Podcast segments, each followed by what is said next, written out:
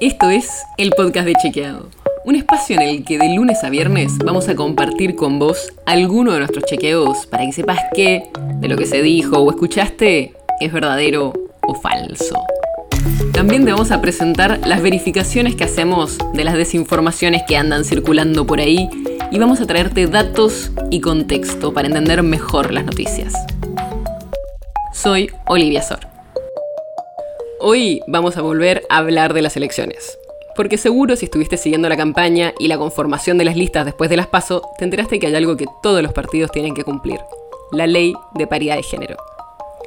En el episodio de hoy te vamos a contar cómo funciona esta ley y te vamos a contar cómo fue avanzando la representación de las mujeres en el Congreso en los últimos años.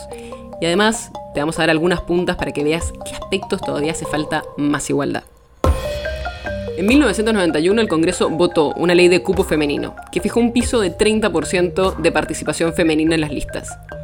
A partir de ese momento la presencia de las mujeres en el Congreso mejoró muchísimo. Para que te des una idea, en 1991 la participación femenina era casi del 5% y pasó a casi el 40%. Y esto mejoró en los últimos años porque en 2017 se sancionó la ley de paridad de género, y esa norma obligó a los partidos a presentar 50% de candidatas mujeres de forma intercalada.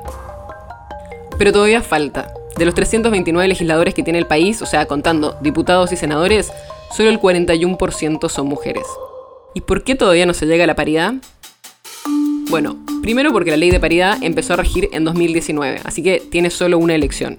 Y como sabemos, el mandato de los diputados es de cuatro años y el de los senadores de seis años. Así que recién después de las próximas elecciones de 2023, todos los legisladores van a ser electos con esta ley de paridad. Pero aparte hay otra cosa.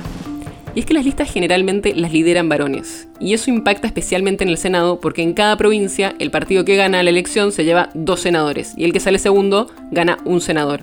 Así, si siempre lideran las listas varones, en el Senado solo accederían las mujeres que están segundas en la lista que ganó y solo llegarían a ocupar un tercio del Senado.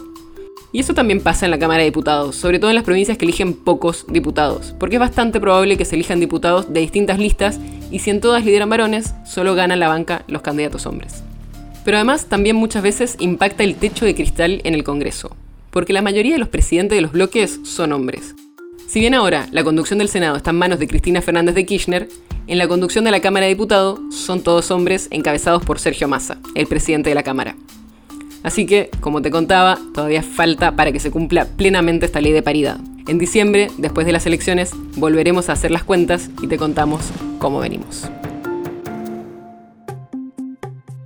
El podcast de Chequeado es un podcast original de Chequeado, producido en colaboración con Posta tienes una idea, algún tema del que te gustaría que hablemos en un próximo episodio, escribinos a podcast.chequeado.com. Y si te gustó este episodio, seguinos en Spotify o en tu app de podcast favorita y recomendanos a tus amigos. Si querés más información sobre esto o sobre otros temas, entra a chequeado.com o sumate a nuestras redes. Soy Olivia Sor.